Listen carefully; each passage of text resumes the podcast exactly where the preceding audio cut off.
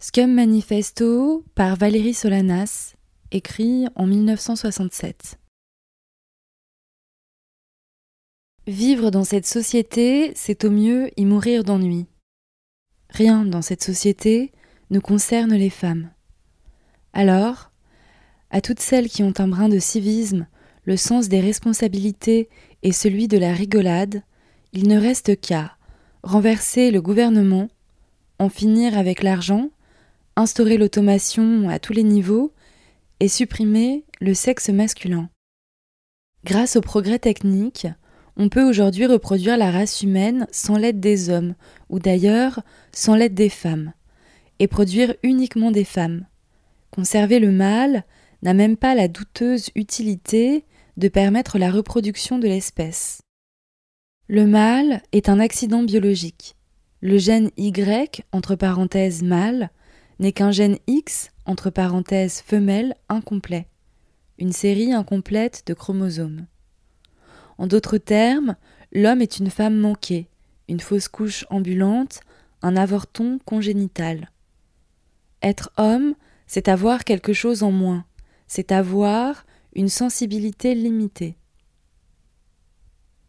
La virilité est une déficience organique, et les hommes sont des êtres affectivement infirmes. L'homme est complètement égocentrique, prisonnier de lui-même, incapable de partager ou de s'identifier à d'autres, inapte à l'amour, à l'amitié, à l'affection, la tendresse. Cellule complètement isolée, incapable d'établir des relations avec qui que ce soit, ses enthousiasmes ne sont pas réfléchis, ils sont toujours animaux, viscéraux. Son intelligence ne lui sert qu'à satisfaire ses besoins et ses pulsions. Il ne connaît pas les passions de l'esprit, ni les échanges mentaux. Il ne s'intéresse qu'à ses petites sensations physiques. Il n'est qu'un mort-vivant, un tas insensible, et pour ce qui est du plaisir et du bonheur, il ne sait ni en donner ni en recevoir. Au mieux de sa forme, il ne fait que distiller l'ennui. Il n'est qu'une bavure sans conséquence, puisque seuls ont du charme ceux qui savent s'absorber dans les autres. Emprisonné dans cette zone crépusculaire qui s'étend des singes aux humains, il est encore beaucoup plus défavorisé que les singes parce que, au contraire d'eux, il présente tout un éventail de sentiments négatifs. Haine, jalousie, mépris, dégoût, culpabilité, honte, blâme, doute. Pire encore, il est pleinement conscient de ce qu'il est et de ce qu'il n'est pas. Bien qu'il ne soit qu'un corps, l'homme n'est même pas doué pour la fonction des talons. À supposer qu'il possède une compétence purement technique, bien rare en vérité, on ne peut déceler aucune sensualité, aucun humour dans sa façon de s'envoyer en l'air. Quand ça lui arrive, il culpabilise, il est dévoré de honte, de peur et d'angoisse. Sentiments qui ont leurs racines profondément ancrées dans la nature du mal, et même l'éducation la plus éclairée ne peut en venir tout à fait à bout. Ensuite, la jouissance qu'il en tire est proche du néant. Et pour finir, obsédé qu'il est par son désir de bien s'en sortir, de battre un record, de ramoner consciencieusement, il se soucie peu d'être en harmonie avec sa partenaire. C'est encore trop le flatter que de le comparer à un animal. Il n'est qu'une mécanique, un godemiché ambulant. On prétend souvent que les hommes utilisent les femmes. Les utilisent à quoi? En tout cas, sûrement pas au plaisir rongé qu'il est de culpabilité, de honte, de peur et d'angoisse, et malgré la vague sensation décrochée au bout de ses efforts, son idée fixe est toujours baiser, baiser. Il n'hésitera ni à nager dans un océan de merde, ni à s'enfoncer dans des kilomètres de vomi s'il a le moindre espoir de trouver sur l'autre rive une chatte bien chaude. Il baisera n'importe quelle vieille sorcière édentée, n'importe quelle femme même s'il la méprise, et ira jusqu'à payer pour ça. Et pourquoi toute cette agitation? Si c'était pour soulager une tension physique, il lui suffirait de se masturber. Et puis s'il va jusqu'à violer des cadavres et des bébés, ce n'est sûrement pas pour combler son ego. Alors, pourquoi? Complètement égocentrique, incapable de communiquer et de s'identifier aux autres, entre parenthèses voire plus haut, n'existant que par une sexualité endémique et diffuse, le mâle est psychiquement passif. Et parce que sa propre passivité lui fait horreur, il tente de s'en débarrasser en la projetant sur les femmes. Il postule que l'homme est actif et s'attache donc à démontrer qu'il est actif, donc qu'il est un homme, et pour ce faire, il baise. Entre parenthèses, moi je suis un vrai mec et j'ai une grosse queue et comment je tire mon cou. Mais comme ce qu'il cherche à démontrer est faux, il est obligé de toujours recommencer. Alors, baiser devient un besoin irrépressible, une tentative désespérée de prouver qu'il n'est pas passif, qu'il n'est pas une femme. Mais en fait, il est passif, et son désir profond est d'être une femme. Femelle incomplète, le mâle passe sa vie à chercher ce qui lui manque, à tenter de devenir une femme. Voilà pourquoi il est constamment à l'affût des femmes, voilà pourquoi il fraternise, il veut vivre à travers elles, se fondre en elles. Voilà pourquoi il revendique tout ce qui caractérise en fait les femmes, la force de caractère et l'indépendance affective, l'énergie, le dynamisme, l'esprit d'initiative, l'aisance, l'objectivité, l'assurance, le courage, l'intégrité, la vitalité, l'intensité, la profondeur, le sens de la rigolade, etc. Voilà pourquoi il projette sur les femmes tout ce qui caractérise les hommes, la vanité, la frivolité, la banalité, la faiblesse, etc. Il faut cependant reconnaître qu'il existe un domaine dans lequel les hommes sont largement supérieurs aux femmes, celui des relations publiques. C'est de cette façon qu'ils réussissent à faire croire à des millions de femmes qu'elles sont des hommes et vice-versa. Les hommes prétendent que les femmes trouvent leur épanouissement dans la maternité et la sexualité, ce qui correspond en fait à ce qu'ils trouveraient satisfaisant les pauvres s'ils étaient des femmes. Autrement dit, ce ne sont pas les femmes qui envient le pénis, mais les hommes qui envient le vagin. Lorsque le mâle se résout finalement à accepter sa passivité et se définit comme femme, entre parenthèses, les hommes aussi bien que les femmes prennent chaque sexe pour l'autre, bref, lorsque le mâle devient un travesti, il perd tout désir de baiser ou de quoi que ce soit d'autre. D'ailleurs, son rôle de vent-papédé lui suffit. Il se fait couper la queue dans l'espoir de ressentir on ne sait quelle vague jouissance permanente à l'idée d'être une femme. Baiser permet aux hommes de se protéger contre leur désir d'être des femmes. La sexualité est en elle-même une sublimation. Sa recherche frénétique de compensation parce qu'il n'est pas une femme, combinée avec son incapacité fondamentale à communiquer et à compatir, a permis à l'homme de faire du monde un gigantesque tas de merde. Il porte l'entière responsabilité de la guerre. Le système de compensation le plus courant du mal, à savoir dégainer son gros calibre, se révélant notoirement inefficace, puisqu'il ne peut le sortir qu'un nombre très limité de fois, il dégaine sur une échelle franchement massive, donc sublime, prouvant ainsi au monde entier qu'il est un homme.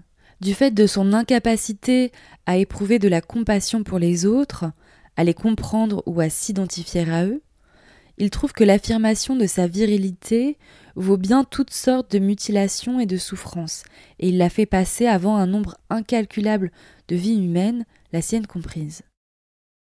Pour ce que vaut celle-là, il préfère mourir ébloui de gloire que de se traîner lugubrement cinquante ans de plus. La gentillesse, la politesse, la dignité entre guillemets. Chaque homme sait, au fond de lui, qu'il n'est qu'un tas de merde sans intérêt. Submergé par la sensation de sa bestialité et par la honte qu'elle lui inspire, il ne cherche pas à s'exprimer, mais au contraire, à camoufler les limites de son être purement physique et son parfait égocentrisme. À cause de son système nerveux grossièrement constitué et bouleversé à la moindre marque d'émotion ou de sentiment, le mâle se protège à l'aide d'un code social, entre guillemets, parfaitement insipide, d'où est absente toute trace de sentiment ou d'opinion gênante. Il utilise des termes comme copuler, commerce sexuel, avoir des rapports. Pour les hommes, parler de rapports sexuels, de rapports sexuels, est un pléonasme. Et il parle avec des allures guindées, de chimpanzés en habit à queue. L'argent, le mariage et la prostitution, le travail contre l'automation. Rien humainement ne justifie l'argent ni le travail pour quiconque au-delà de deux ou trois heures par semaine au maximum. Tous les travaux non créatifs, entre parenthèses à peu près tous les travaux exercés à ce jour, auraient pu être automatisés depuis longtemps. Et dans un système sans argent, tout le monde aurait tout ce qu'elle veut, et du meilleur. Les raisons qui maintiennent en place ce système fondé sur l'argent et le travail n'ont rien d'humain, elles sont mal. 1. Le con. Le mal, qui méprise sa nature déficiente, est saisi d'une anxiété profonde et submergé par une immense solitude lorsqu'il se retrouve dans sa seule affligeante compagnie. Il s'accroche alors à n'importe quelle femme, dans le vague espoir de remplir son vide intérieur, et se nourrissant de l'illusion mystique qu'à force de toucher de l'or, il se transformera en or, il convoite en permanence la compagnie des femmes.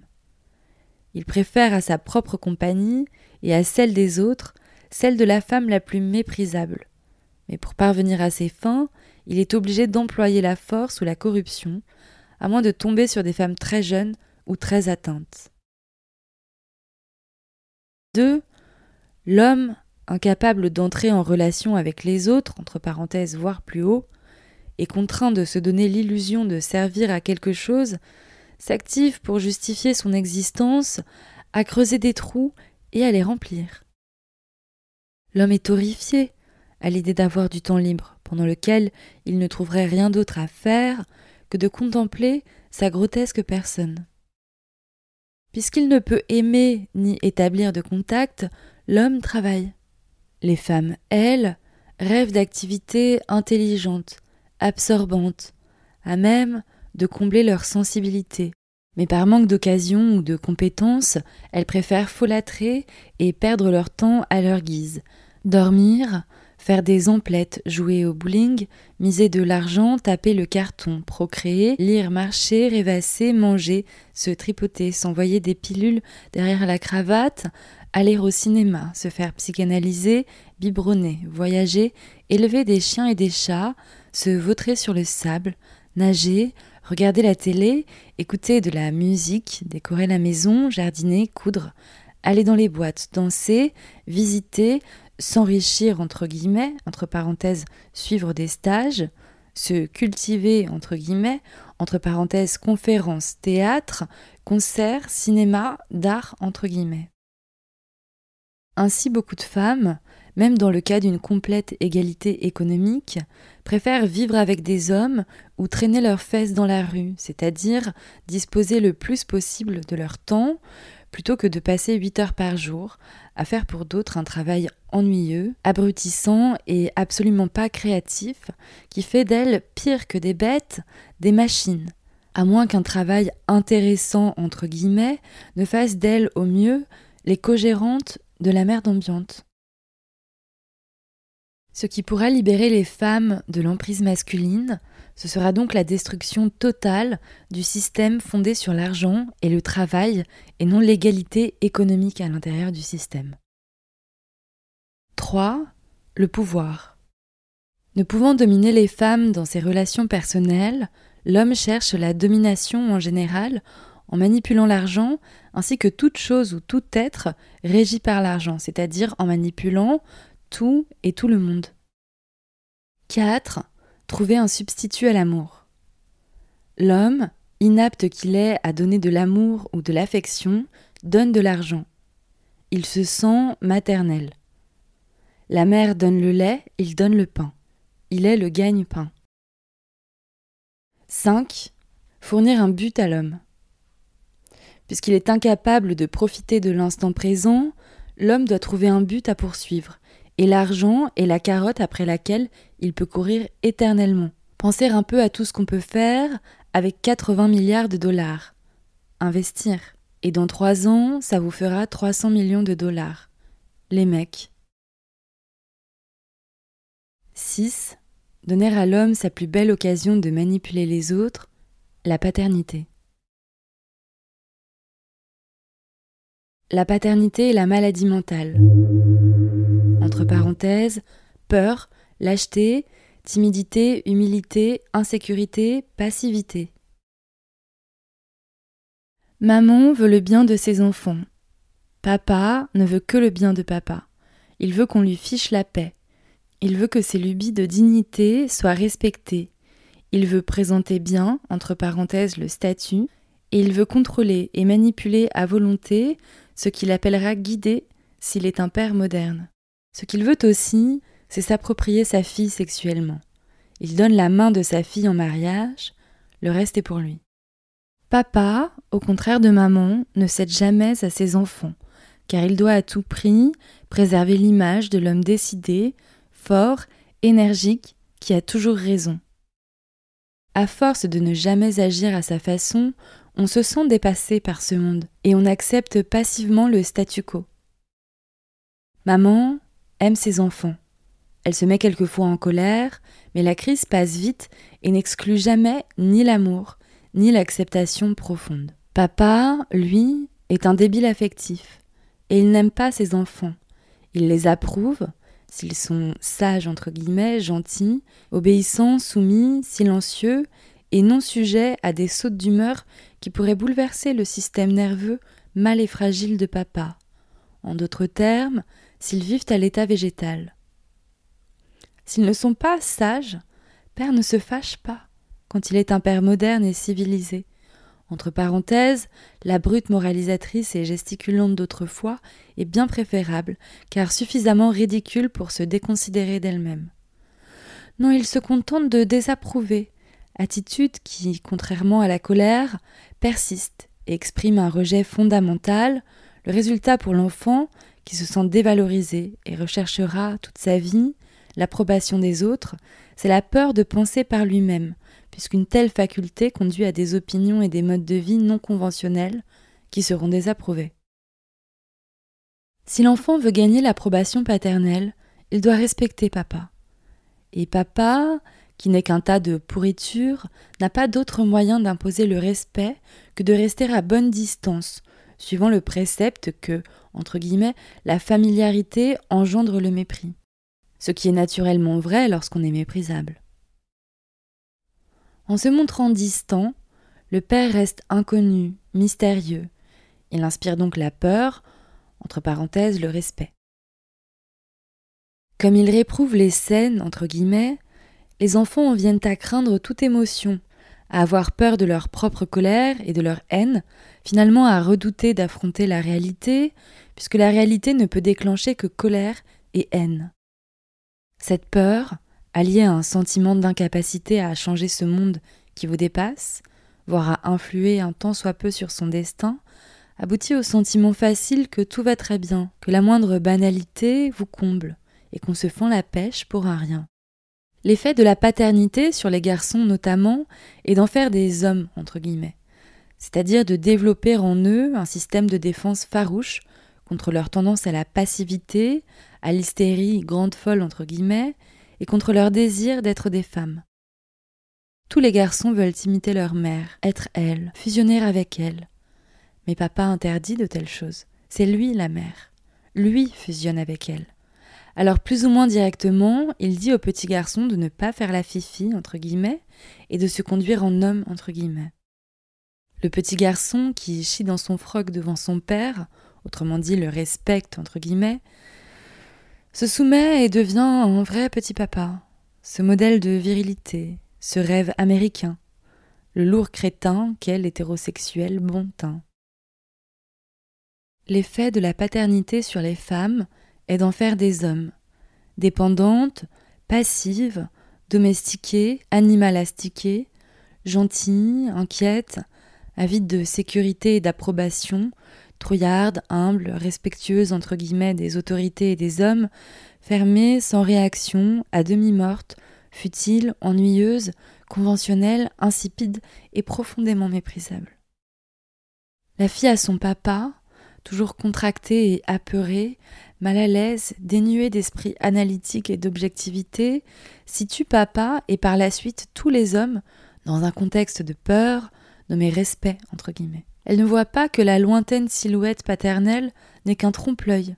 Elle accepte la définition de l'homme comme être supérieur en tant que femme et accepte d'être considérée inférieure en tant que mâle, ce que, merci papa, elle est effectivement. C'est l'épanouissement de la paternité dû au développement et à la meilleure répartition des richesses, entre parenthèses dont la paternité a besoin pour prospérer, qui est la cause de l'ascension de la bêtise et du déclin des femmes aux États-Unis depuis les années 20. Voyez la montée de l'allaitement, de l'accouchement naturel et de la pratique religieuse. L'association étroite entre richesse et paternité a valu aux filles les plus mal choisies, c'est-à-dire les petites bourgeoises, entre guillemets, soi-disant privilégiées d'avoir droit à l'instruction, entre guillemets. En résumé, le rôle du père a été d'apporter au monde la gangrène de l'esprit mâle. Les hommes sont des Midas d'un genre spécial. Tout ce qu'ils touchent se change en merde. Animalité, entre parenthèses domesticité et maternité, et suppression de l'individualité. L'homme est une suite de réflexes conditionnés.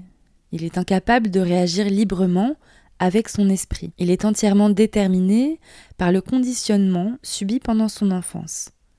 Ses premières expériences ont été vécues avec sa mère et il est lié à elle pour la vie. Pour l'homme, il n'est jamais très clair qu'il puisse être autre chose qu'une partie de sa mère, qu'il est lui et qu'elle est elle. Son plus grand besoin est d'être guidé, abrité, protégé et admiré par sa maman. Entre parenthèses, les hommes s'attendent à ce que les femmes adorent ce qui, eux, les pétrifie d'horreur, c'est-à-dire eux-mêmes. N'existant que par son corps, l'homme aspire à passer son temps, entre parenthèses, celui qu'il ne perd pas dans le monde, à se défendre âprement contre sa passivité. Dans la béatitude animale consistant à manger, dormir, chier, s'écrouler dans un fauteuil et se faire dorloter par la maman. La fille a son papa, passive et abrutie, avide d'approbation et de petites tapes sur la joue, qui manifeste son respect au moindre tas d'immondices passant par là, se laisse machinalement transformer en mama. Elle prête machinalement son corps, éponge le fond simiesque plissé par l'effort, pousse au cul le petit égo défaillant, complimente la crapule. Elle n'est plus qu'une bouillotte avec des nichons. Réduite à l'état de bête, les femmes du secteur le plus arriéré de la société, les classes moyennes, privilégiées et instruites entre guillemets, déchet de l'humanité sur lequel papa règne en maître, essaye de se défoncer en mettant bas, et dans la nation la plus avancée du monde, en plein XXe siècle, elle se ventrouille avec des enfants pendus à leur sein. Ce n'est pas pour le bien des enfants que les spécialistes racontent aux femmes que la maman doit rester à la maison pour croupir comme une bête. C'est pour le bien de papa, naturellement. C'est papa qui a besoin de se cramponner à des nichons. C'est papa qui se pique d'obstétrique et se défonce ainsi par procuration. Entre parenthèses, ce mort-vivant a besoin de stimulants vigoureux. La nécessité de faire de la femme une bête, une mama, un mâle, est autant psychologique que pratique. Le mâle n'est qu'un échantillon de l'espèce, interchangeable avec tous les autres mâles. Il n'a pas d'individualité profonde, entre parenthèses, ne sait pas différencier les êtres, ne connaît pas l'autosuffisance mentale, la complétude. Car l'individualité ne peut naître que de ce qui éveille la curiosité, vous fait sortir de vous-même ce avec quoi on entre en relation. Complètement absorbés en eux-mêmes, ne sachant communiquer qu'avec leur propre corps et leurs sensations physiques, les hommes ne se différencient entre eux que par la façon dont ils se défendent contre leur passivité et leur désir d'être une femme, et par le degré d'acharnement qu'ils y mettent l'individualité de la femme s'impose aux yeux de l'homme. mais il est incapable de la saisir, incapable d'entrer en relation avec elle. Elle le bouleverse, l'emplit d'effroi et d'envie. Aussi la nie-t-elle et entreprend-il de définir chacun et chacune en termes de fonction et d'usage, s'assignant bien entendu les fonctions les plus importantes docteur, président, savant, ce qui l'aide à revêtir une identité, sinon à atteindre l'individualité. Et il cherche à se convaincre, comme à convaincre les femmes, entre parenthèses, il a mieux réussi de ce côté, que la fonction de la femme est de porter et d'élever les enfants, d'apaiser, de réconforter et de stimuler l'ego masculin, que sa fonction fait d'elle un être interchangeable avec les autres.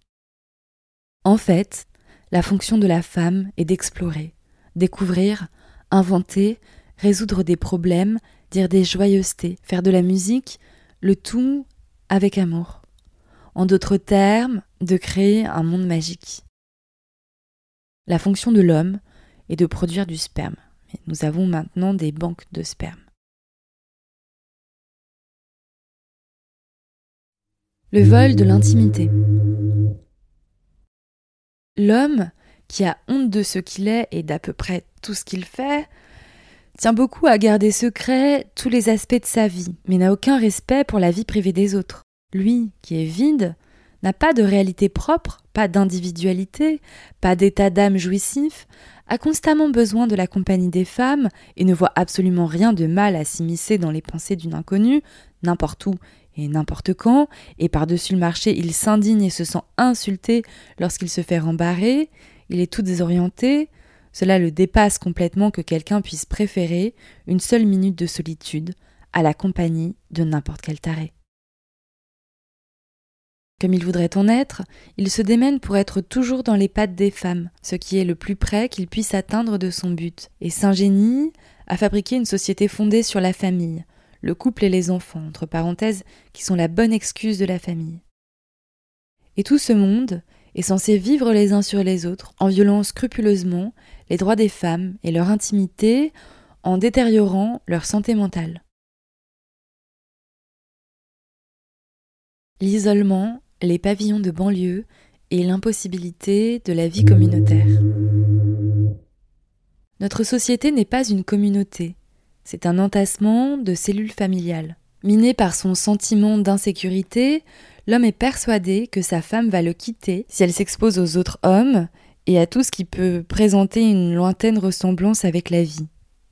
Aussi cherche-t-il à l'isoler de ses rivaux et de cette faible agitation qu'on nomme civilisation en l'emmenant en banlieue pour la caser dans une rangée de pavillons où s'enferment dans une contemplation mutuelle des couples et leurs enfants. En devenant un farouche individualiste entre guillemets, un grand solitaire, il croit pouvoir prétendre à l'individualité qu'il confond avec la claustration et le manque de coopération. Il y a encore une autre explication à cet isolement. Chaque homme est une île. Enfermé en lui-même, sans aucun contact, sans émotion, incapable de communiquer, l'homme a horreur de la civilisation, des gens, des villes, de toute situation qui demande de comprendre les autres et d'entrer en relation avec eux. Papa détale comme un lièvre apeuré et traîne son cul à la recherche des contrées sauvages, les banlieues. Ou s'il est un hippie, il part pour le pré à vache, où il peut baiser et procréer à son aise en s'ébattant au milieu de ses flûtes et de sa verroterie. Le hippie, dont le désir d'être un homme entre guillemets et un farouche individualiste entre guillemets, est moins forcené que la plupart des hommes, parce qu'il se défend moins contre sa passivité, qui par ailleurs est follement excité à l'idée d'avoir tout un tas de femmes à sa disposition, se révolte contre le rôle éreintant de gagne-pain et la monotonie de la monogamie. Au nom de la coopération et du partage, ils forment une communauté ou tribu qui, en dépit de tous ces principes de solidarité et en partie à cause d'eux, entre parenthèses, la dite communauté qui est une extension de la famille ne fait donc que bafouer un peu plus les droits des femmes, violer leur intimité et détériorer leur santé mentale, ne ressemble pas plus à une communauté que le reste de la société. Une véritable communauté se compose d'individus, pas de simples échantillons de l'espèce, pas de couples, qui se respectent les uns les autres dans leur individualité et leur intimité, établissent entre eux des contacts intellectuels et affectifs, en esprit libre ayant des relations libres, et coopèrent à l'achèvement de buts communs. Pour les traditionalistes, l'unité de base de la société est la famille, pour les hippies, c'est la tribu. Pour aucun d'eux, ce n'est l'individu. Le hippie babille beaucoup sur l'individu, mais comme les autres hommes, il n'a aucune idée de ce que c'est. Il voudrait retourner à la nature, à la vie sauvage, retrouver l'antre des animaux à fourrure dont il fait partie, loin de la ville, où au moins on repère quelques traces, un vague début de civilisation, pour vivre au niveau primaire de l'espèce et s'occuper à de simples travaux non intellectuels, élever des cochons, baiser, enfiler des perles. L'activité la plus importante de la vie communautaire, celle sur laquelle elle se fonde, c'est le baisage à la chaîne. Ce qui allèche le plus le hippie dans l'idée de vivre en communauté, c'est tout le con qu'il va y trouver. Du con en libre circulation. Le bien collectif par excellence. Il suffit de demander. Mais, aveuglé par le désir, il ne pense pas à tous les hommes avec lesquels il devra partager, ni à la jalousie et à la possessivité des mignons cons eux-mêmes. Les hommes ne peuvent pas coopérer à la réalisation d'un but commun, car le seul but de chaque homme est d'avoir tout le con pour lui. La communauté est donc vouée à l'échec. Chaque hippie, pris de panique, va empoigner la première jobarde qui en pince pour lui et filer avec elle dans un pavillon de banlieue. L'homme ne peut progresser socialement. Il ne peut qu'aller et venir entre l'isolement et la partie de cul associée. Le conformisme. Tout en désirant être un individu, l'homme a peur de ce qui pourrait le différencier un tant soit peu des autres hommes. Il craint de n'être pas vraiment un homme, d'être passif et déterminé par la sexualité, tout soupçon qui le bouleverse. Si les autres hommes sont A et qu'il ne l'est pas, alors il ne doit pas être un homme, il doit être une pédale selon les termes. Alors, il essaye d'affirmer sa virilité en ressemblant aux autres hommes, mais toute différence constatée chez les autres le menace aussi bien. Ce sont eux les pédales, entre guillemets, qu'il doit éviter à tout prix, et il fait tout pour les obliger à rentrer dans le rang. L'homme ose se montrer différent dans la mesure où il accepte sa passivité et son désir d'être une femme, sa réalité de pédale. L'homme le plus conséquent avec lui-même et le travesti, mais là encore, bien qu'il soit différent des autres hommes, il ressemble exactement à tous les autres travestis. Fonctionnaliste, il ne cherche que l'identité formelle, être une femme. Il se débarrasse de ses problèmes en leur collant des étiquettes, mais toujours pas trace d'individualité. N'arrivant pas à se convaincre tout à fait qu'il est une femme, angoissé à l'idée de n'être pas assez femelle, il se conforme désespérément aux stéréotypes féminins inventés par les hommes et devient une marionnette bourrée de tics. Pour s'assurer qu'il est un homme entre guillemets, le mâle doit veiller à ce que la femelle se comporte bien en femme entre guillemets, le contraire de l'homme viril. Autrement dit, qu'elle se comporte en grande folle. Et la fille à son papa, dont on a massacré tous les instincts de femme dès l'enfance, s'adapte au rôle avec aisance et obligeance l'autorité et le gouvernement. L'homme qui n'a aucun sens du bien et du mal, aucune conscience morale, entre parenthèses, elle ne peut naître qu'avec la faculté de se mettre à la place des autres, qui ne croit pas en lui-même, entre parenthèses, pour la bonne raison qu'il n'a pas de réalité, compétitif par nécessité et inapte à la vie communautaire par nature, a besoin de direction et de contrôle. Pour cette raison, il a mis en place diverses autorités, les prêtres, les spécialistes, les patrons, les chefs, etc., et institué le gouvernement. Comme il désire que la femme soit son guide, entre parenthèses la mama, mais qu'il est incapable d'accepter cette idée, après tout il est un homme, comme il veut jouer à la femme, usurper sa fonction de guide et de protectrice, il s'arrange pour que toutes les autorités soient masculines. Il n'y a aucune raison pour qu'une société composée d'individus rationnels et capables de se comprendre les uns les autres, complets en eux-mêmes et n'étant pas enclins naturellement à entrer en compétition les uns avec les autres, ait besoin d'un gouvernement, de lois ou de chefs. La philosophie, la religion et la morale fondée sur le sexe.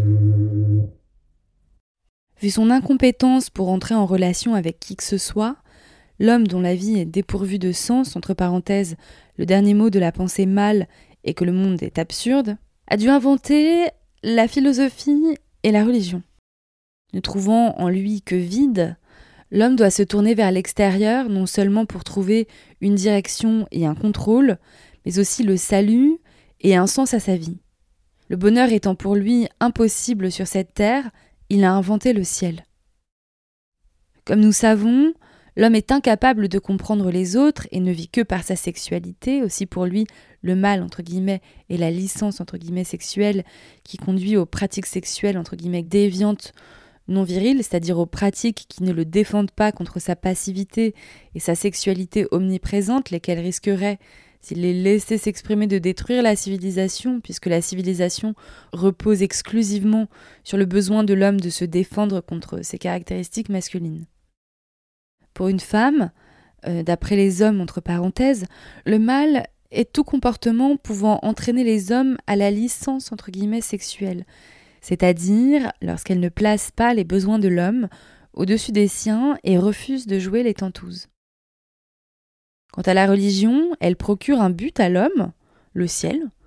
Elle renforce par son code moral, entre guillemets moral, l'assujettissement des femmes aux hommes, et de plus fournit à l'homme des rituels lui permettant d'exorciser la honte et la culpabilité qu'il éprouve à ne pas se défendre assez contre ses pulsions sexuelles. Finalement, la honte et la culpabilité qu'il éprouve d'être un homme.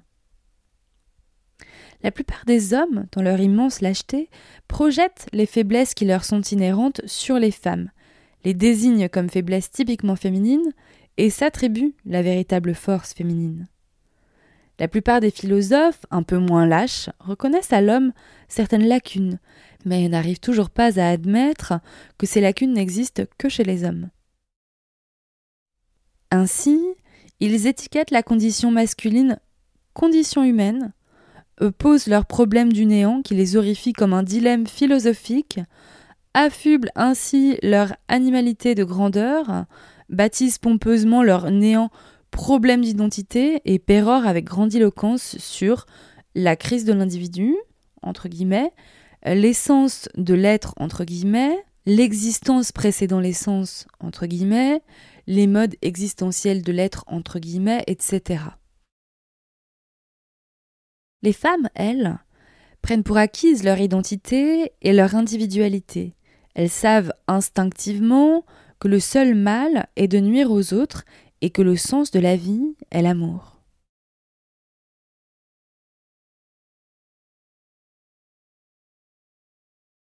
Les préjugés, entre parenthèses, raciaux, ethniques, religieux, etc. L'homme a besoin de boucs émissaires sur lesquels il peut projeter ses lacunes et ses imperfections et sur lesquels il peut défouler sa frustration de n'être pas une femme. Les multiples discriminations ont d'ailleurs un avantage pratique. Elles accroissent substantiellement la masse de comptes disponibles pour les hommes qui campent au sommet de la pyramide. La compétition, le prestige, le statut, l'éducation, l'ignorance et les classes sociales et économiques. Obsédé par le désir d'être admiré par les femmes, mais n'ayant aucune valeur intrinsèque, l'homme fabrique une société complètement artificielle qui lui attribue un semblant de valeur à travers l'argent, le prestige, la supériorité entre guillemets de classe les diplômes, la profession et le savoir, tout en reléguant au bas de l'échelle professionnelle, économique et culturelle le plus grand nombre d'hommes possible. Le but de l'enseignement supérieur entre guillemets n'est pas d'instruire, mais d'exclure le plus grand nombre possible de gens de certaines professions. L'homme qui n'est qu'un corps, inapte aux rapports intellectuels, est sans doute capable d'utiliser à ses fins la connaissance et les idées, mais pas d'entrer en relation avec elles, de les saisir sur le plan émotionnel. Il n'attribue pas de valeur à la connaissance et aux idées pour elles-mêmes. Entre parenthèses, elles ne sont que les moyens de servir ses buts, et n'éprouve donc pas le besoin de communiquer avec d'autres esprits, ni de cultiver les possibilités intellectuelles des autres. Bien au contraire, il investit tout dans l'ignorance. Cela donne aux rares hommes instruits une supériorité décisive sur ceux qui ne le sont pas. Et de plus, le mal sait qu'une population féminine éclairée et consciente signifierait sa perte. La femme saine, la femme suffisante, recherche la compagnie d'égaux qu'elle peut respecter et avec lesquels elle peut prendre son pied. Mais l'homme et la femme mec, entre parenthèses atrophiés, manquant d'assurance et souffrant d'un sentiment d'insécurité, n'aspirent, eux, qu'à la compagnie de larves rampantes qu'ils pourront facilement regarder de haut. Aucune véritable révolution sociale ne peut être réalisée par les hommes, car ceux qui sont en haut de l'échelle veulent y rester, et ceux qui sont en bas n'ont qu'une idée, c'est d'être en haut. La révolte, entre guillemets, chez les hommes n'est qu'une farce. Nous sommes dans une société masculine, faite par l'homme pour satisfaire ses besoins. S'il n'est jamais satisfait, c'est qu'il lui est impossible de l'être. En fin de compte, ce qui révolte l'homme révolté, entre guillemets, c'est d'être un homme. L'homme ne change que lorsqu'il y est obligé par le progrès technique, quand il n'a pas le choix, quand la société arrive au point où il doit changer ou mourir. Nous en sommes là. Si les femmes ne se remuent pas le cul en vitesse, nous risquons de crever tous.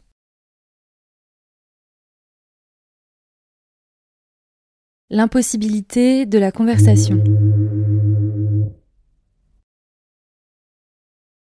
Étant donné la nature totalement égocentrique de l'homme et son incapacité à communiquer avec autre chose que lui-même, sa conversation, lorsqu'elle ne porte pas sur sa personne, se réduit à un bourdonnement impersonnel, détaché de tout ce qui peut avoir valeur humaine. La conversation intellectuelle entre guillemets du mal, lorsqu'elle n'est pas une simple fuite de lui-même, n'est qu'une tentative laborieuse et grotesque d'impressionner les femmes.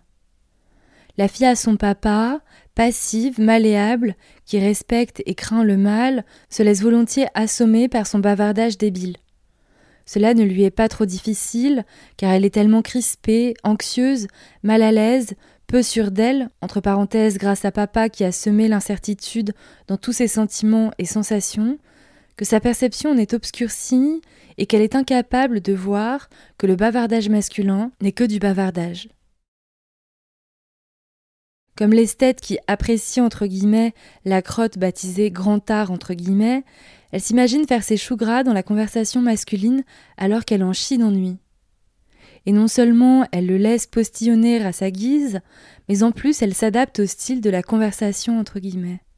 Entraînée comme elle l'est depuis l'enfance à la gentillesse, la politesse et la dignité entre guillemets, à entrer dans le jeu des hommes lorsqu'ils cherchent à camoufler leur réalité bestiale, elle leur fait la fleur de réduire sa propre conversation à des propos mielleux et insipides, évitant tout sujet profond ou bien s'il s'agit d'une fille cultivée entre guillemets, elle a une discussion intellectuelle entre guillemets, c'est-à-dire qu'elle discourt de façon impersonnelle sur des abstractions oiseuses telles que le produit national brut, le sionisme, l'influence de Rimbaud sur la peinture symboliste. Elle est si bien versée dans l'art de lécher le cul des hommes que cela devient bientôt une seconde nature et qu'elle continue à jouer leur jeu même lorsqu'elle se trouve seulement avec des femmes. En dehors de son côté lèche-cul, la conversation de la fille à son papa est encore limitée par sa crainte d'exprimer des opinions déviantes ou originales et par son sentiment d'insécurité qui l'emprisonne, ce qui lui enlève tout charme.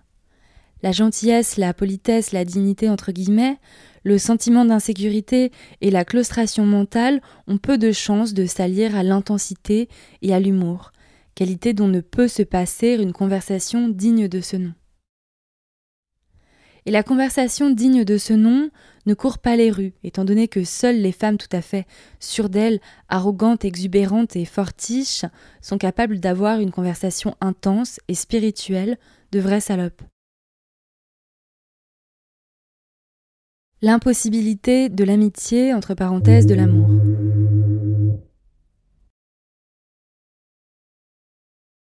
Les hommes se méprisent eux-mêmes, méprisent tous les autres hommes qu'ils ont l'occasion d'approcher d'un peu près et qu'ils ne prennent ni pour des femmes, comme les analystes sympas entre guillemets et les grands artistes entre guillemets, ni pour des agents de Dieu. Et ils méprisent toutes les femmes qui leur lèchent le cul. Les femmes mecs, les lèches-culs en mal d'approbation et de sécurité, se méprisent elles-mêmes, ainsi que toutes les femmes qui leur ressemblent. Les femmes sûres d'elles, celles qui n'ont pas froid aux yeux, qui aiment que ça bouge, les femmes femmes, méprisent les hommes et les femmes mecs lèche-cul. Pour tout dire, le mépris est à l'ordre du jour. L'amour ne peut donc exister entre deux hommes, entre un homme et une femme, ou entre deux femmes, si l'un des deux ou les deux est un mec ou un lèche-cul à mec, sans esprit et timoré. De même que la conversation, l'amour ne peut exister qu'entre deux femmes-femmes, libres rouleuses, sûres d'elles, indépendantes et à l'aise, puisque l'amitié est fondée sur le respect et non sur le mépris. Même chez les femmes à la cool, les amitiés profondes sont rares à l'âge adulte, car elles sont presque toutes ligotées à un homme afin de survivre économiquement, ou bien elles essayent de se tailler un chemin dans la jungle et de se maintenir à la surface des masses amorphes. L'amour ne peut s'épanouir dans une société fondée sur l'argent et sur un travail dépourvu de sens. Il exige une totale liberté économique et individuelle, des loisirs et la possibilité de s'engager intensément dans des activités absorbantes à même de combler la sensibilité et pouvant conduire à l'amitié profonde lorsqu'on les partage avec celles qu'on respecte. Notre société n'offre aucune activité de ce genre. Après avoir éliminé de ce monde la conversation, l'amitié et l'amour, voici les substituts dérisoires que nous propose l'homme. Le grand art, entre guillemets, et la culture entre guillemets. L'artiste mâle essaye de compenser son incapacité à vivre et son impuissance à être une femme en fabriquant un monde complètement factice dans lequel il fait figure de héros, c'est-à-dire s'affuble de caractéristiques féminines et où la femme est réduite à des rôles subsidiaires insipides, c'est-à-dire fait figure d'homme. L'art entre guillemets masculin ayant pour but non de communiquer, entre parenthèses, un être entièrement vide n'a rien à dire, mais de déguiser la réalité bestiale de l'homme, il a recours au symbolisme et à l'obscurité, entre parenthèses, au profond. La grande majorité des gens, en particulier les personnes cultivées entre guillemets, n'osant pas juger par elles-mêmes, humbles, respectueuses des autorités, se laissent facilement persuader que ce qui est obscur, vague, incompréhensible, indirect, ambigu et ennuyeux est à coup sûr profond et brillant. Le grand art, entre guillemets, se veut preuve, entre guillemets, de la supériorité des hommes sur les femmes, preuve que les hommes sont des femmes, non seulement par son contenu, mais aussi par le simple fait de se baptiser grand art. Puisque, comme aiment à nous le rappeler les antiféministes, il est presque entièrement l'œuvre des hommes. Nous savons que le grand art, entre guillemets, est grand parce que les hommes, des spécialistes, entre guillemets, nous l'ont dit, et nous ne pouvons pas dire le contraire, vu que seules des sensibilités exquises bien supérieures à la nôtre sont à même de percevoir et d'apprécier ce qui est grand, la preuve de leur sensibilité supérieure étant qu'ils apprécient les saloperies. Apprécier, entre guillemets, c'est tout ce que sait faire l'homme cultivé, entre guillemets. Passif, nul, dépourvu d'imagination et d'humour, il faut bien qu'il se débrouille avec ça incapable de se créer ses propres distractions, de se créer un monde à lui, d'agir d'une façon ou d'une autre sur son environnement, il doit se contenter de ce qu'on lui offre. Il ne sait pas créer, il ne sait pas communiquer, il est spectateur. En se gobergeant de culture, il cherche désespérément à prendre son pied dans un monde qui n'a rien de jouissif. Il cherche à fuir l'horreur d'une existence stérile d'où l'esprit est absent. La culture, entre guillemets, c'est le baba du pauvre, le crouton spirituel des tarés, une façon de justifier le spectateur dans son rôle passif. Elle permet aux hommes de se glorifier de leur faculté d'apprécier les belles choses entre guillemets, de voir un bijou à la place d'une chiure. Ce qu'ils veulent, c'est qu'on admire leur admiration.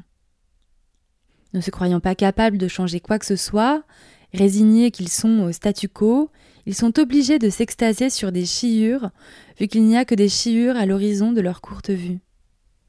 La vénération pour l'art entre guillemets et la culture entre guillemets distrait les femmes d'activités plus importantes et plus satisfaisantes, les empêche de développer activement leurs dons et parasite notre sensibilité de pompeuse dissertation sur la beauté profonde de telle ou telle chiure. Permettre à l'artiste, entre guillemets, d'affirmer comme supérieur ses sentiments, ses perceptions, ses jugements et sa vision du monde, renforce le sentiment d'insécurité des femmes et les empêche de croire à la validité de leurs propres sentiments, perceptions, jugements et visions du monde. Le concept même d'artiste entre guillemets, défini par des traits féminins, le mal l'a inventé pour prouver entre guillemets qu'il est une femme. Entre parenthèses, soi-disant tous les grands artistes sont des hommes. Il met en avant l'artiste, entre guillemets, comme un guide qui va nous expliquer à quoi ressemble la vie. Mais l'artiste, entre guillemets, masculin, n'émerge pas du moule mâle. Son éventail de sentiments est très limité. Il n'a donc pas grand-chose en fait de perception, jugement et vision du monde, puisque tout cela dépend des sentiments. Incapable d'entrer en contact avec autre chose que ses propres sensations physiques, il n'a rien à dire, sinon que pour lui la vie est absurde et ne peut donc être un artiste. Comment quelqu'un qui ne sait pas vivre pourrait-il nous dire à quoi ressemble la vie? L'artiste entre guillemets au masculin, c'est une contradiction dans les termes. Un dégénéré ne peut que produire de l'art entre guillemets dégénéré. L'artiste véritable, c'est toute femme saine et sûre d'elle. Et dans une société féminine, le seul art, la seule culture, ce sera des femmes déchaînées, contentes les unes des autres, et qui prennent leurs pieds entre elles et avec tout l'univers. La sexualité. Le sexe ne permet aucune relation. C'est au contraire une expérience solitaire, elle n'est pas créatrice, c'est une perte de temps. Une femme peut facilement, bien plus facilement qu'elle ne pourrait le penser, se débarrasser de ses pulsions sexuelles et devenir suffisamment cérébrale et décontractée pour se tourner vers des formes de relations et des activités vraiment valables. Mais le mâle libidineux met en chaleur la femelle lascive.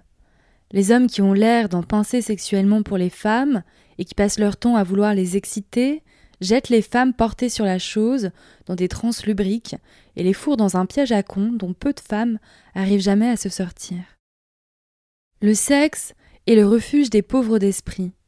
Et plus une femme est pauvre d'esprit, c'est-à-dire plus elle est embourbée dans la culture entre guillemets masculine, plus elle est charmante et plus elle est portée sur le sexe.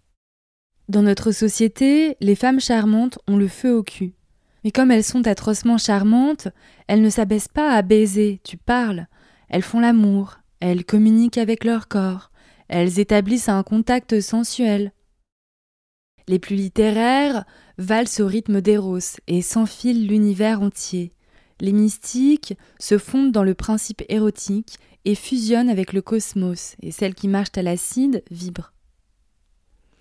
Les femmes qui sont les moins compromises dans la culture mâle, celles qui ne sont pas charmantes, ces esprits simples et grossiers pour qui baiser n'est que baiser, trop infantiles pour ce monde adulte de grand ensemble, d'intérêt à 14%, de casseroles et de merde de bébé, trop arrogantes pour respecter papa, les grands entre guillemets ou la profonde sagesse des anciens, qui ne font confiance qu'à leurs instincts les plus bas, pour qui la seule culture, c'est le déchaînement des femmes, dont le seul divertissement est de rôder à la recherche d'émotions et d'événements excitants, qui font des scènes entre guillemets et offrent le spectacle répugnant, vil, gênant de salopes acharnées contre ceux qui leur agacent les dents, qui n'hésiteraient pas à planter un couteau dans le ventre d'un type ou à lui enfoncer un pic à glace dans le cul au premier coup d'œil si elles pensaient pouvoir s'en tirer, bref.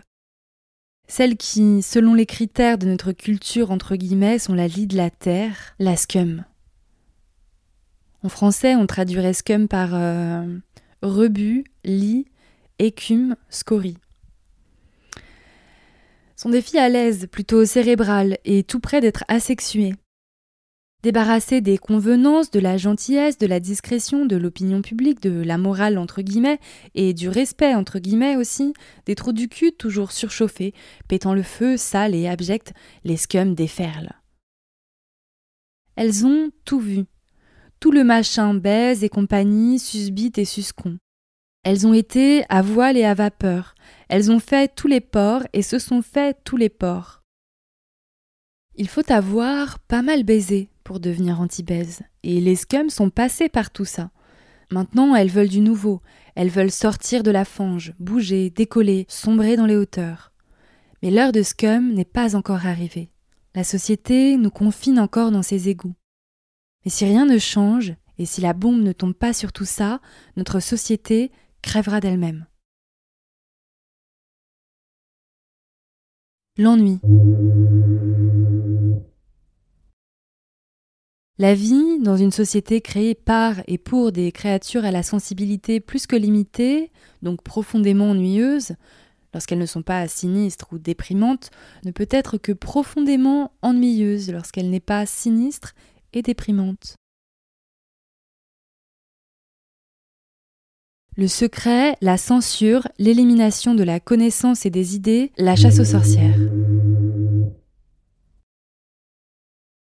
Enfoui au fond de l'homme, gît la peur hideuse et secrète que l'on découvre qu'il n'est pas une femme, qu'il est un mâle, un être moins qu'humain.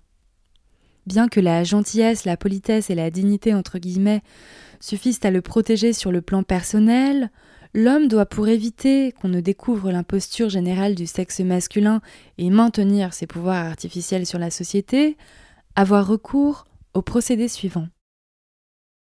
1. La censure.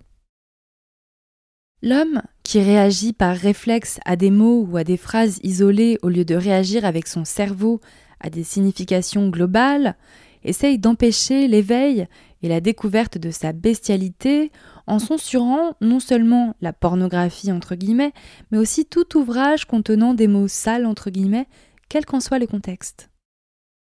2. L'élimination de toute idée et connaissance risquant de le démasquer ou de menacer sa position dominante dans la société, une vaste documentation biologique et psychologique est mise hors de circulation, car elle révélerait la flagrante infériorité de l'homme par rapport à la femme. De plus, le problème de la maladie mentale ne sera jamais résolu tant que l'homme gardera les rênes du pouvoir pour la bonne raison qu'il y trouve son intérêt. Seules, des femmes auxquelles il manque pas mal de cases peuvent laisser aux hommes la moindre parcelle de pouvoir, et pour résoudre ce problème, il faudrait que l'homme admette le rôle que joue le père dans l'origine des folies. 3. La chasse aux sorcières. Ce qui met l'homme en joie, dans la mesure où cette créature sinistre est concipée et capable d'éprouver de la joie, c'est de dénoncer les autres.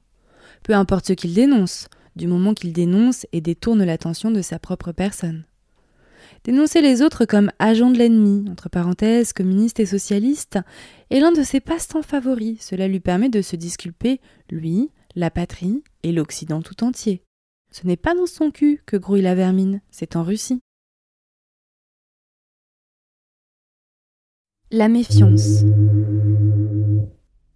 Dans son incapacité à se mettre à la place des autres, à éprouver de l'affection ou à se dévouer, ne sachant s'extérioriser que pour contempler ses tripes, l'homme, évidemment, ne joue jamais franc jeu. Lâche comme il l'est, ayant constamment besoin de faire la pute avec les femmes pour gagner leur approbation sans laquelle il n'est rien, toujours sur le qui-vive, dans la terreur que sa réalité mâle et animale ne soit étalée au grand jour, ayant constamment besoin de se protéger, l'homme doit mentir en permanence. Dans son néant, il ne peut avoir ni honneur ni intégrité. Il ne sait pas ce que ces mots signifient. L'homme, en bref, est traître. Et dans cette société mâle, le seul comportement valable est le cynisme et la méfiance. La laideur. Grâce à sa sexualité envahissante, son indigence mentale et esthétique, son matérialisme et sa gloutonnerie, l'homme, non content de nous avoir infligé son grand art entre guillemets, a cru devoir affubler ces villes sans paysage, de constructions hideuses, entre parenthèses, dehors comme dedans, et de décors non moins moches, d'affiches, d'autoroutes, de bagnoles, de camions pleins de merde, et tout particulièrement de sa nauséabonde personne.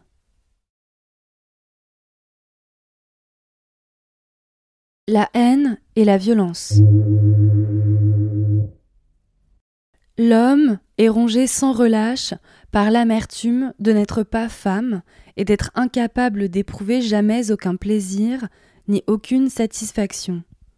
Il est ravagé de haine, non de cette haine rationnelle que l'on renvoie à ceux qui vous insultent ou abusent de vous, mais d'une haine irrationnelle qui frappe sans discernement, haine, au fond, dirigée contre lui-même. La violence gratuite prouve, entre guillemets, qu'il est un homme, entre guillemets, tout en servant d'exutoire à sa haine. Et puisque l'homme n'a de réaction que sexuelle, et qu'il faut des stimulants vraiment puissants pour exciter ce mort-vivant, elle lui procure sexuellement un petit frisson.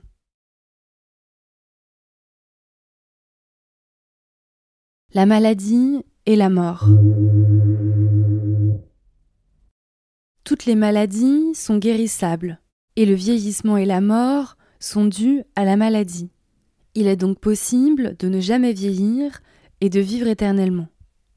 En fait, les problèmes de la vieillesse et de la mort pourraient être résolus d'ici quelques années si la science y mettait le paquet. Cette éventualité n'aura cependant pas lieu dans un monde régi par les hommes pour les raisons suivantes. 1. De nombreux chercheurs potentiels sont découragés des carrières scientifiques à cause de la rigidité, de l'ennui, de la cherté, des pertes de temps et de la sélection sociale qui caractérisent notre enseignement supérieur entre guillemets. 2. Les chercheurs en place, dans leur insécurité mâle, protègent jalousement leur poste et veulent nous faire croire que seule une petite élite est à même d'apprécier les concepts scientifiques abstraits. 3. Beaucoup de gens doués, dont la confiance en soi a été minée par l'éducation du père, renoncent à devenir des savants. 4. Le système de l'argent conduit à ces postes les gens les moins créatifs. La plupart des scientifiques sont issus de familles plutôt aisées où papa règne en maître. 5. L'automation est insuffisante. Nous disposons actuellement de tonnes d'informations qui, utilisées à bon escient, pourraient permettre de guérir le cancer ainsi que d'autres maladies et peut-être nous apporter la clé de la vie. Mais les données à utiliser sont si nombreuses qu'il nous faudrait des ordinateurs ultra rapides pour les relier. L'institution de l'ordinateur sera continuellement retardée dans un système régi par les hommes, car ceux-ci ont horreur d'être remplacés par des machines. 6. L'homme a une préférence marquée pour les objectifs virils entre guillemets, la guerre et la mort. 7. La finance a un insatiable besoin de nouveaux produits. Les rares savants dont les recherches ne visent pas la destruction et la mort sont ligotés par les intérêts des corporations pour lesquelles ils travaillent. Leurs inventions et leur expérience ne concernent que des marchandises. 8. De nombreux savants mâles s'écartent prudemment de la recherche biologique dans leur terreur de découvrir que les hommes sont des femmes plus qu'incomplètes. L'homme, qui est incapable de connaître un bonheur positif, seule justification à l'existence, peut atteindre tout au mieux un état neutre de confort physique qui n'est pas appelé à durer car l'ennui, état négatif, fait rapidement son apparition. Il est donc condamné à une vie de souffrance, soulagé seulement par un assoupissement occasionnel et fugace qu'il ne pourra connaître qu'aux dépens d'une femme. L'homme est par nature une sangsue, un parasite affectif, et aucune raison éthique ne justifie de le laisser vivre et prospérer, car personne n'a le droit de vivre aux dépens de quelqu'un d'autre. De même que la vie des humains prime sur celle des animaux pour la seule raison qu'ils sont plus évolués et doués d'une conscience supérieure, de même la vie des femmes doit primer sur celle des hommes. Cependant, cet épilogue moral pourrait bien être purement académique car l'homme travaille à sa propre destruction. En dehors des procédés classiques de la guerre et des émeutes raciales, honorés par l'histoire, les hommes versent de plus en plus dans la tentouserie ou se consument dans la drogue. Les femmes, qu'elles le veuillent ou non, prendront bientôt le monde en main, ne serait-ce que parce qu'elles ne pourront faire autrement. Les hommes, pour des raisons pratiques, auront disparu du globe. Cette tendance autodestructrice est renforcée par le fait que les hommes commencent à avoir une vision plus éclairée de leurs intérêts. Ils se rendent de mieux en mieux compte que l'intérêt des femmes est leur intérêt, qu'ils ne peuvent vivre que par les femmes, et que plus les femmes seront encouragées à vivre, à se réaliser, à être des femmes et non des hommes, plus ils approcheront eux-mêmes de ce qui ressemble à la vie. Ils entrevoient déjà qu'il est plus facile et plus satisfaisant de vivre à travers elles que d'essayer de devenir elles, c'est-à-dire usurper leurs qualités et repousser les femmes dans la fosse à purin en déclarant que ce sont des hommes. Le PD, qui accepte sa nature de mâle, c'est-à-dire sa passivité et sa sexualité envahissante, sa féminité, a également intérêt à ce que les femmes se révèlent véritablement femmes, car alors il lui serait plus facile d'être mâle, d'être féminin. Si les hommes étaient raisonnables, ils chercheraient à se changer carrément en femmes, mèneraient des recherches biologiques intensives qui permettraient, au moyen d'opérations sur le cerveau et le système nerveux, de transformer les hommes en femmes, corps et esprit. La question de savoir s'il faudra continuer à utiliser les femmes pour la reproduction ou si celle-ci se fera en laboratoire est encore un faux problème. Que se passera-t-il quand chaque femme, dès l'âge de 12 ans, prendra régulièrement la pilule et avortera en cas d'accident? Combien de femmes accepteront-elles délibérément d'être enceintes ou en cas d'accident de le rester? Non, Virginia, et là il y a une note de bas de page que je vous lis. Virginia est presque une institution aux États-Unis. C'est une petite fille qui, en 1897, est devenue célèbre pour avoir envoyé cette lettre à un grand quotidien, le New York Sun. Ouvrez les guillemets. Mes amis me disent que le Père Noël existe. Papa me dit que si on le voit dans le Sun, c'est que c'est vrai. Alors, y a-t-il un Père Noël? Fermez les guillemets. Voici ce que le New York Sun a répondu. Ouvrez les guillemets. Oui, Virginia, le Père Noël existe. Il existe aussi sûrement que l'amour, la générosité et la dévotion. Et vous savez que ces qualités abondent et donnent à notre vie toute sa beauté et toute sa joie. Hélas, comme serait triste un monde sans Père Noël, il serait aussi triste que s'il n'y avait pas de Virginia. Fermez les guillemets. Donc je reprends. Non, Virginia, les femmes n'adorent pas couver des ribambelles d'enfants malgré ce qu'en disent les braves épouses hébétées. Quand toutes les femmes seront conscientes, la réponse sera aucune. Devrait-on alors obliger un petit nombre de femmes à faire office de lapine pour les besoins de l'espèce? C'est hors de question, évidemment. La réponse, c'est les laboratoires de reproduction. Pour ce qui est de reproduire le genre masculin, il ne s'ensuit pas, sous prétexte que les hommes comme la maladie ont toujours existé, qu'ils devraient continuer à exister. Quand le contrôle génétique sera possible, et il le sera bientôt, il est évident que nous devrons reproduire que des êtres complets, sans défaut physique ni déficience générale telle que la masculinité. De même que la production délibérée d'aveugles serait parfaitement immorale, de même en serait-il pour la production délibérée d'êtres tarés sur le plan affectif. Et pourquoi reproduire des femmes? Pourquoi des générations futures? À quoi serviront-elles? Quand la vieillesse et la mort seront éliminées, pourquoi se reproduire? Et même si elles ne sont pas éliminées, pourquoi se reproduire? Qu'est-ce que cela peut bien nous faire ce qui arrivera quand nous serons morts? Qu'est-ce que cela peut bien nous faire qu'il y ait ou non une nouvelle génération pour nous succéder? Le cours naturel des événements, de l'évolution sociale, aboutira au contrôle total des femmes sur le monde. Il s'ensuit qu'elles cesseront de reproduire des hommes, et pour finir, elles cesseront de reproduire des femmes. Mais Scum est impatiente. Scum ne se laisse pas consoler par la perspective des générations futures. Scum veut s'éclater tout de suite. et si une grande majorité de femmes étaient scum, elles parviendraient en quelques semaines aux commandes du pays en refusant de travailler, c'est-à-dire en paralysant la nation entière. Elle pourrait y ajouter d'autres mesures, dont chacune serait suffisante pour bouleverser l'économie et le reste, comme de rompre avec le système de l'argent, dévaliser les magasins au lieu d'acheter, et refuser d'obéir aux lois chaque fois que ça leur chante. La police, la garde nationale et l'armée réunies ne pourraient réprimer la rébellion de plus de la moitié de la population, surtout s'il s'agit des femmes, sans lesquelles ils se retrouveraient complètement désemparés. Si toutes les femmes laissaient tomber les hommes, tout simplement, le gouvernement et l'économie nationale s'effondreraient. Même sans les laisser tomber, les femmes, une fois conscientes de l'étendue de leur supériorité et de leur pouvoir sur les hommes, pourraient devenir maîtresses de tout en quelques semaines et parvenir à l'assujettissement total des hommes.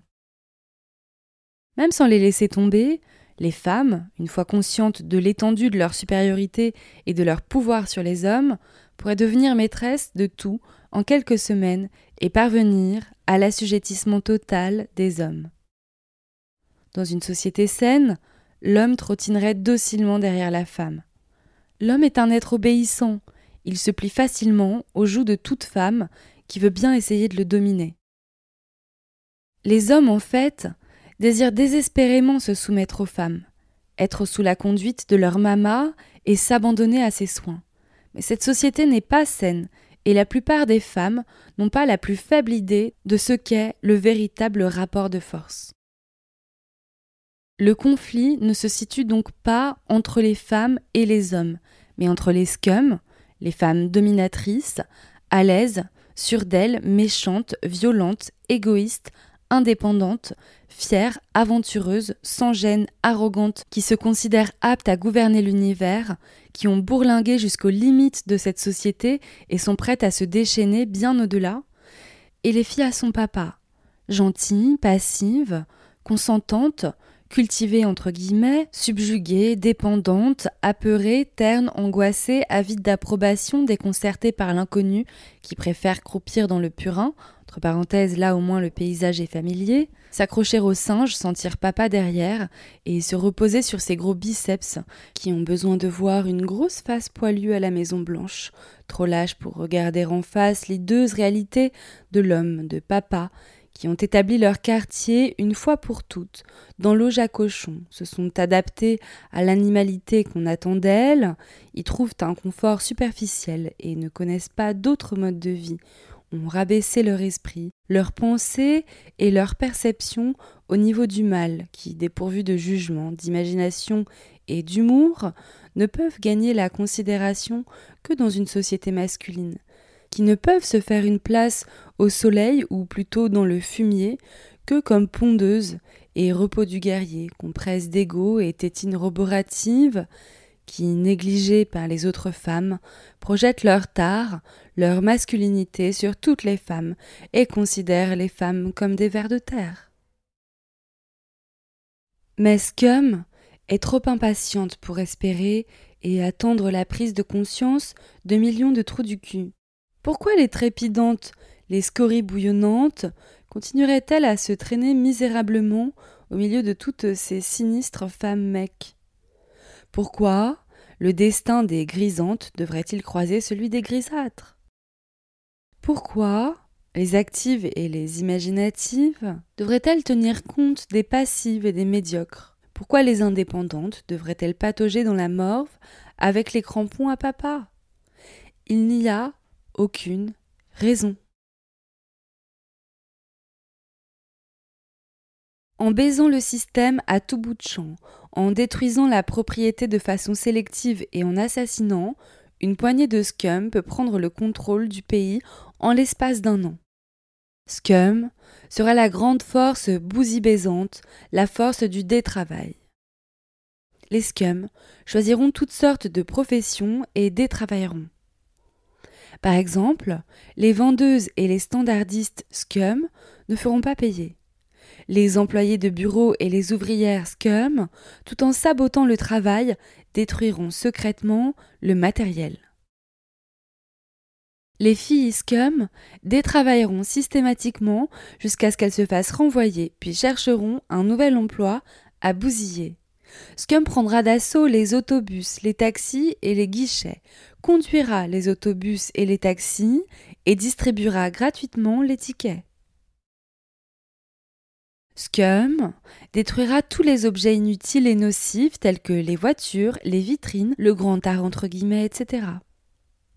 Ensuite, Scum s'emparera des antennes de la radio et de la télévision et s'empressera de soulager de leur besogne tous les employés qui s'opposeraient à l'entrée de Scum dans les studios. Scum exterminera tous les hommes qui ne feront pas partie de l'auxiliaire masculin de Scum. Font partie de l'auxiliaire masculin les hommes qui s'emploient méthodiquement à leur propre élimination, les hommes qui pratiquent le bien, quel que soit leur motif, et entrent dans le jeu de Scum. Exemple de ce que l'on peut trouver dans l'auxiliaire masculin de Scum. Les hommes qui en tuent d'autres. Les chercheurs en biologie qui travaillent à des recherches constructives, entre parenthèses au lieu de préparer la guerre biologique.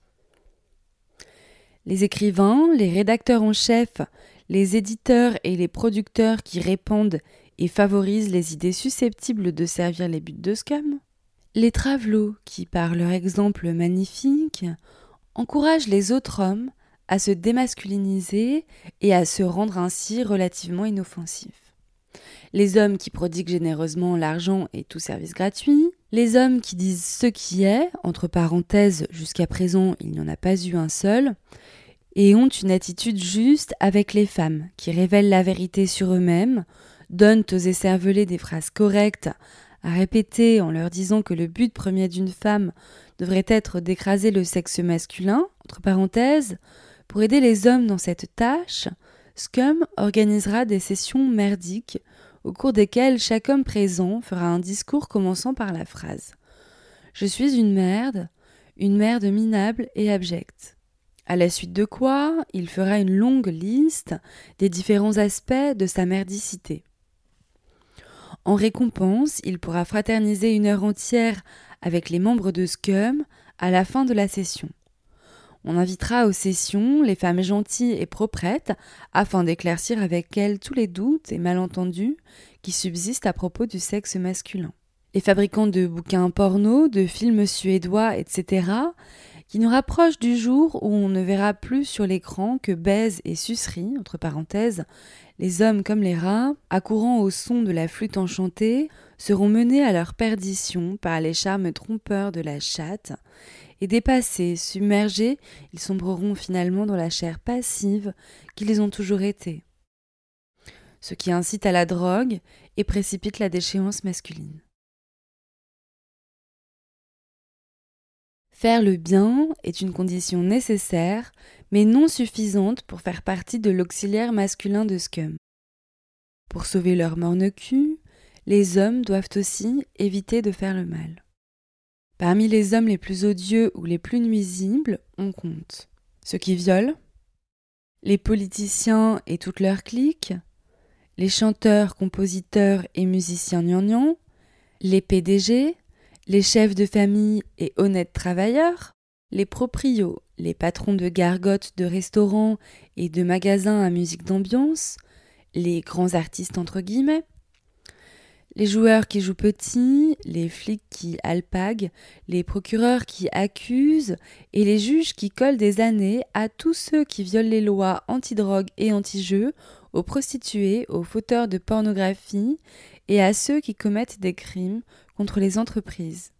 Les manias, les savants dont les recherches visent la mort ou la destruction ou qui travaillent pour l'industrie privée, les menteurs et les bidons, les agents immobiliers, les agents de change, les hommes qui parlent pour ne rien dire, les pollueurs de voix publiques, les plagiaires, les hommes qui font un tant soit peu de mal aux femmes, tous les requins de la publicité, les psychiatres et les psys, les hommes qui s'imaginent avoir droit à la compagnie des inconnus qu'ils rencontrent, les censeurs publics et privés, toute l'armée, y compris les appelés. Si un homme peut être classé à la fois dans les catégories bien et mal, l'ensemble de sa conduite sera examiné de façon toute subjective pour déterminer de quel côté penche la balance. Il est assez tentant de mettre dans le même sac que les hommes, les grands artistes entre guillemets, et les faux jetons du sexe féminin. Mais ce serait gênant, car la plupart des gens ne comprendraient pas clairement que les femmes liquidées sont des mecs.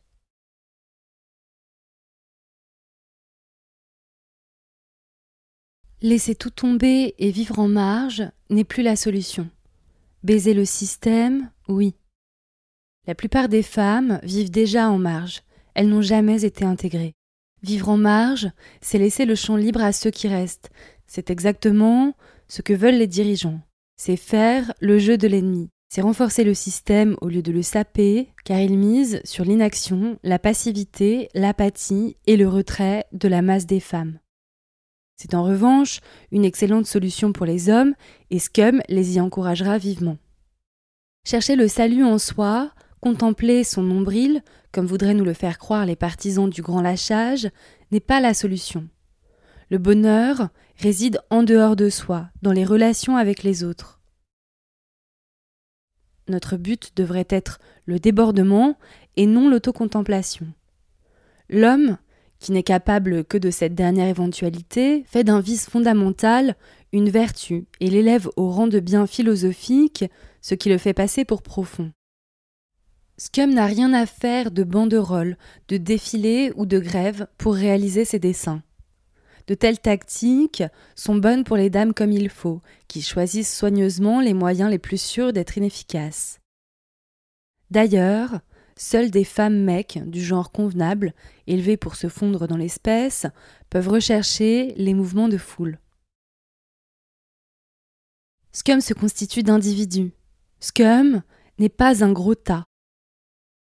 Les actions de Scum ne seront menées que par le nombre strictement nécessaire. De plus, Scum, qui est égoïste et garde la tête froide, n'ira pas se jeter sous les matraques des flics. C'est bon pour les filles bien élevées qui tiennent en haute estime papa et les policiers et manifestent une foi touchante en leur bonté intrinsèque. Si Scum défile un jour, ce sera sur la face stupide et répugnante du président. Et en fait, de piquets de grève, ce seront de longs couteaux que Scum plantera dans la nuit. Les agissements de Scum seront criminels. Il ne s'agira pas de simple désobéissance civile, de violer ouvertement la loi pour aller en prison et attirer l'attention sur l'injustice. Cette tactique suppose l'acceptation globale du système et n'est utilisée que pour le modifier légèrement, pour changer certaines lois précises. Scum se dresse contre le système tout entier, contre l'idée même de loi et de gouvernement. Ce que Scum veut, c'est démolir le système, et non obtenir certains droits à l'intérieur du système. D'ailleurs, Scum, qui garde la tête froide, qui est avant tout égoïste, évitera toujours de se faire prendre et de se faire condamner. Scum agira par en dessous, furtivement et sournoisement. Entre parenthèses, mais les meurtres de Scum seront toujours connus en tant que tels. Meurtres et destructions seront réalisés avec discernement, de façon sélective. Scum est contre ces soulèvements confus et hystériques, sans objectif précis, qui sont souvent fatals à ceux de votre propre camp. Scum n'encouragera jamais les émeutes, ni aucune de ces formes de destruction aveugle, et elle n'y participera pas. Scum traquera sa proie froidement, dans l'ombre, et tuera avec le plus grand calme. Ces entreprises de destruction n'auront jamais pour conséquence de bloquer les routes nécessaires au transport de nourriture ou autres produits vitaux, de contaminer l'eau ou d'en empêcher l'accès, de gêner la circulation des ambulances ou d'entraver le bon fonctionnement des hôpitaux. Scum continuera à détruire, piller, saboter et tuer jusqu'à ce que le système fondé sur l'argent et le travail se soit effondré et que l'automation soit instituée à tous les niveaux, ou jusqu'à ce qu'un nombre suffisant de femmes alliées à Scum permettent d'atteindre ces buts sans recourir à la violence, en laissant tomber le travail ou en le sabotant, en quittant les hommes et en refusant d'obéir à toute loi inappropriée à une société véritablement civilisée. Beaucoup de femmes se rangeront à ces vues, mais beaucoup d'autres, entre parenthèses, qui se sont depuis longtemps rendues à l'ennemi, qui se sont si bien adaptées à l'animalité, la malitude, qu'elles ont pris goût à la répression et aux contraintes, et qu'elles ne sauraient plus que faire de leur liberté, continueront à jouer les lèche-culs et les paillassons, tout comme les paysans des rizières restent les paysans des rizières, tandis que les régimes se succèdent. Les plus étourdis pleurnicheront et boudront, jetteront leurs jouets et leurs torchons par terre. Mais Scum passera, imperturbable, le rouleau compresseur. Elle est facile de parvenir rapidement à une société entièrement automatisée à partir du moment où la demande est générale. Les plans existent déjà, et si des millions de gens y travaillent, la construction ne prendra que quelques semaines. Malgré la suppression de l'argent, tout le monde sera ravi de mettre la main à la pâte et de participer à la construction d'une société automatisée. Cela marquera le début d'une ère nouvelle et fantastique, et son édification se fera dans une atmosphère de fête. La suppression de l'argent et l'automation généralisée sont la base de toutes les autres réformes de Scum qui seraient impossibles sans elles, mais qui pourront être réalisées sans tarder à partir de ces préliminaires. Le gouvernement s'effondrera automatiquement. Grâce à l'automation généralisée, il sera possible à tout le monde de voter directement depuis chez soi en se servant d'une machine à vote électronique. Mais comme le gouvernement ne s'occupe pratiquement que d'organiser les finances et d'édicter des lois visant à faire ingérence dans la vie privée, la suppression de l'argent et avec elle l'élimination des mâles qui réglementent la morale entre guillemets ne laisseront plus guère de raison de voter. Une fois la finance foutue en l'air, il ne sera plus nécessaire de tuer les hommes. Ils seront démunis du seul pouvoir qu'ils peuvent avoir sur des femmes psychologiquement indépendantes. Ils ne pourront plus s'imposer qu'aux paillassons qui adorent ça. Les autres femmes s'activeront à résoudre les quelques problèmes restants avant de mettre au programme l'éternité et l'utopie. L'enseignement sera tout autre chose, et des millions de gens pourront en quelques mois parvenir à un niveau intellectuel qui exige actuellement des années d'études. Entre parenthèses, il est très facile de réaliser ce but à partir du moment où l'objectif de l'enseignement est d'instruire et non de perpétuer une élite académique et intellectuelle. Elles résoudront les problèmes de la maladie, de la vieillesse et de la mort et réinventeront complètement les villes et l'habitat. Beaucoup de femmes continueront à s'imaginer pendant un certain temps qu'elles en pincent pour les hommes. Mais au fur et à mesure qu'elles s'habitueront à une société féminine et qu'elles seront accaparées par leurs projets, la lumière se fera en elles, et elles verront clairement à quel point l'homme est inutile et banal. Les quelques hommes qui resteront sur la planète auront tout le loisir de traîner leurs vieux jours chétifs. Ils pourront se défoncer ou frimer en travelot ou regarder agir les puissantes femmes en spectateurs passifs essayant de vivre par procuration.